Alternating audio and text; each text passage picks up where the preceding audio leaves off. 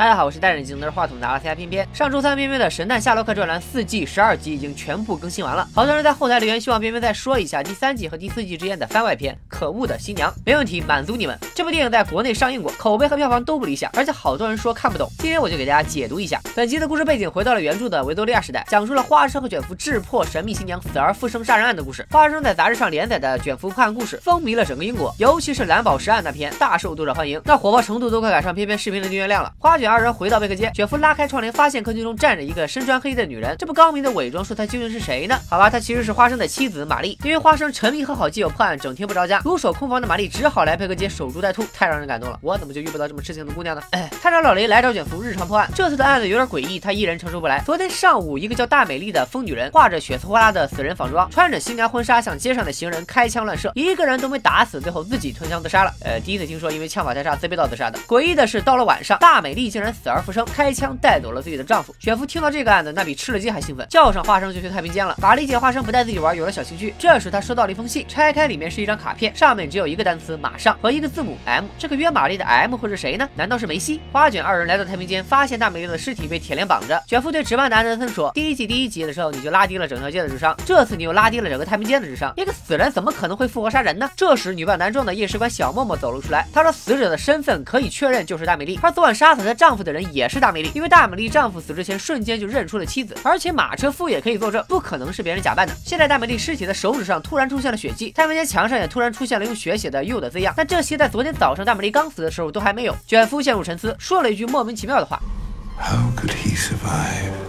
花生纠正卷福，死者是女人。卷福说破案以后会通知老雷，然后就带着花生离开了。时间一晃，几个月后，大美丽的案情没有一点进展，但大美丽还魂杀人的事儿已经被伦敦人民传得满城风雨。到现在为止，又发生了五起类似的案子。花生搬回了自己家，但这时玛丽开始沉迷找朋友，每天不着家了。家里的女仆也不好好干活。花生心想，这日子是没法过了。但好基友一封电报召唤，花生瞬间满血复活。呵男人，卷福并不是约花生看世界杯的，而是带他来到吊根尼俱乐部找麦哥。你没有看错，这个貌似三百斤的胖子就是麦哥。他给卷福介绍了一个案子，委托人。就是麦哥朋友卡先生的妻子卡夫人来到贝克街，对卷福说：上上周一早上他们全家人吃饭的时候，她老公卡先生收到了一封奇怪的信，里面没有信纸，只有五粒橘核。卡先生看了橘核，说自己要凉凉。今天黎明前，卡夫人醒来发现丈夫不见了。随后，她在自家的植物迷宫中找到了丈夫，而丈夫面前站着的竟然就是还魂新娘大美丽。只见她开口说道：“卡氏匹夫，今晚带吾取耳狗头。”啊，为什么是文言文呢？因为这不是穿越到古代了吗？我们要严谨。听完卡夫人的叙述，卷福心生一计，既然大美丽今晚要收人头，那就让卡先生来到诱饵，咱们来个。瓮中捉小乌龟，今天我老卷还就把 flag 立在这儿了，保证你老公不会少一根汗毛。武力聚合在美洲文化中代表了复仇。花生说，难道卡先生曾经得罪过大美丽，所以现在人家化作厉鬼来寻仇？但卷福说，世界上根本没有鬼，有也只是人类自己心里有鬼。卷福让卡夫人以头疼为由与卡先生分房睡，然后锁紧所有门窗，防止卡先生出去。花卷二人蹲守在卡先生家外的小屋中，不一会儿，大美丽的身影真的出现了。两人追过去。后，大美丽又慢慢消失了。这时，一声惨叫和玻璃碎掉的声音传来，因为所有门窗被锁，卷福只能砸碎一块玻璃冲进房间。他让花生留在窗前，防止凶手从这里逃跑。卷福拿着油灯，按照血迹找到了躺在地上的卡先生，汗毛是一根没少，但胸口多了一把匕首。花生一个人守在窗前，心里有点发毛，点上蜡烛壮胆，也被一阵阴风吹灭。花生连忙又点上蜡烛，心里默念咒语：天灵灵，地灵灵，妖魔鬼怪快显灵！哎，不对，念错了。这一念，大美丽还真就显灵了，突然出现在花生背后。花生也忘了自己手里还有枪，拔腿就跑。卷福追下来后，大美丽已经不见了。老雷来到案发现场，安慰卷福，还告诉他死者身上的匕首绑了一个信息。卷福纳闷，刚才自己查看尸体时没有发现信息啊？他重新查看尸体。真的发现匕首上绑了一个纸片，上面只写了两个字 “Miss Me”。大声告诉我这两个单词代表谁？没错，她就是默娘莫里亚蒂。卷福不敢相信，因为这个时代的默娘已经和自己在莱辛巴赫夫妇对决时挂了。难道她也活了下来？卷福回到贝克街，开始打坐冥思，整整两天不吃不喝不休息，用他的记忆宫殿分析大美丽还魂杀人案的所有信息。看在自己这么废寝忘食的份上，卷福也偷偷拿百分之七的可卡因奖励了自己一下。稀罕了的卷福在梦中见到了默娘，他问默娘大美丽是如何自杀又复活的，默娘却说了一堆莫名其妙的话。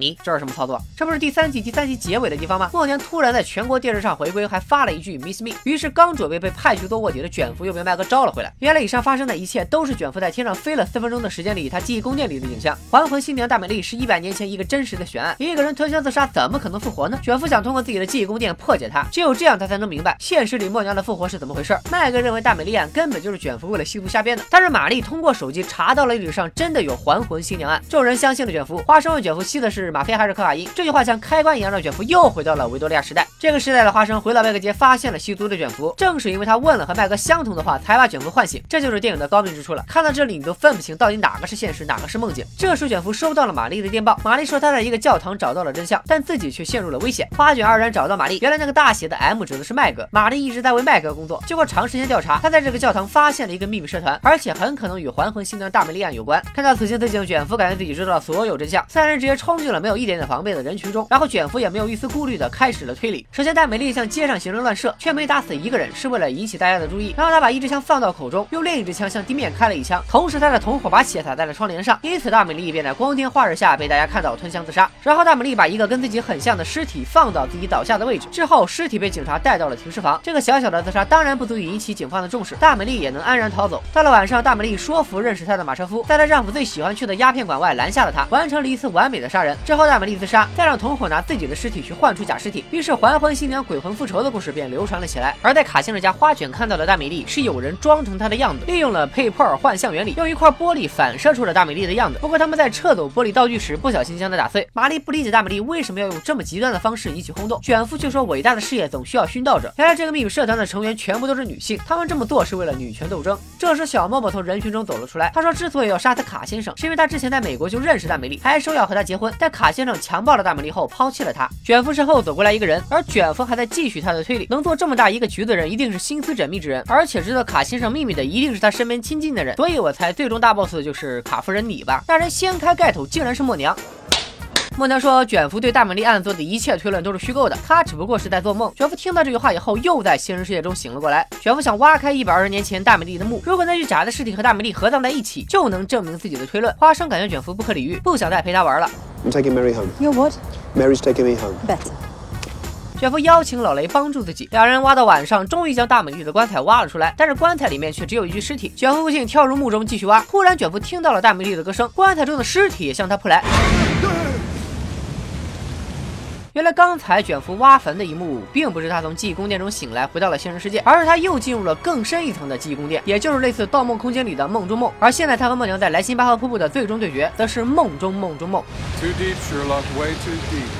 在命运和编剧的安排下，俩人开始了殊死搏斗。别看卷福人高马大，还是没打过默娘这个小矬子。为什么默娘会在卷福的记忆宫殿深处呢？其实每当卷福面临失败、遇到困难，在他最脆弱的时候，默娘都会出来。她是卷福生命中最大的弱点。就在默娘要和卷福一起葬身莱辛巴赫瀑布时，护肤狂魔花生赶到了。虽然两个打一个有点臭不要脸，但谁让花卷组合是官方 CP 呢？然后花生一脚就把默娘踹下了瀑布。花卷二人知道他们现在是在记忆宫殿中，那卷福要如何醒来呢？看了一整集《盗墓夏洛克》的你还没明白吗？当然是坠落啊！然后卷福一个信仰之跃就回到了现实。经过这一系列的记忆宫殿，卷福终于确认默娘已经凉凉。而在另一个不知道是记忆宫殿还是维多利亚时代的平行世界里，卷福和花生解决了大美丽的案子，并把这个案子写成了可恶的新娘的故事。好了，以上就是《神探夏洛克》二零一六年电影版的全部内容。按时间顺序，本集是第三季的最终结尾，第四季的关剧前瞻。因为对整体故事线的发展基本没影响，所以偏偏没有把它放在神夏的专栏里。本集广受吐槽的主要原因是在演绎法推理上处理的有些草率，尤其是卷福揭秘神秘社团时，根本没有做什么科学推理，一通嘴炮就把真相说了出来，搞得观众一头雾水。不过值得称赞的是，本集的制作水准还是很高的。剧组高度还原了维多利亚时代的场景，相信很对原著党的口味。所以下面就来盘点一下电影里致敬原著的细节。首先，本集片名《可恶的新娘》出自原著《马斯格雷夫礼典》中的一句话，原著中是可恶的妻子，本集将妻子改为了新娘。第二，根尼俱乐部在第二季、第三集里就曾经出现过，致敬了原著回忆录里的希腊议员武力居合，致敬了原著冒险史中的那篇武力居合。原著中复仇的神秘社团是历史上著名的三 K 党。卷福和花生在卡先生家门外蹲守，致敬了原著《归来记》中的空无历险记演。卷福怀表里艾琳艾德勒的照片，致敬了原著《波西米亚丑闻》。在原著里，艾琳是唯一一个打败过福尔摩斯的女人。最后也是最大最震撼的致敬，就是卷福和默娘在莱辛巴赫瀑布的对决了。他致敬了原著最后一案福尔摩斯和莫里亚蒂教授的对决，完美还原了神夏迷心中的那个莱辛巴赫瀑布。除了上面那些致敬原著的细节，拍摄手法上，本集还致敬了《盗梦空间》。看第一遍时可能会一脸懵，但是回头再看一遍时，其中一些台词和场景，相信你会佩服编剧的脑洞。好了，神探夏洛克系列到此全部解说完毕。想看其他集的解说，记得关注并订阅片片的专栏。拜了个拜。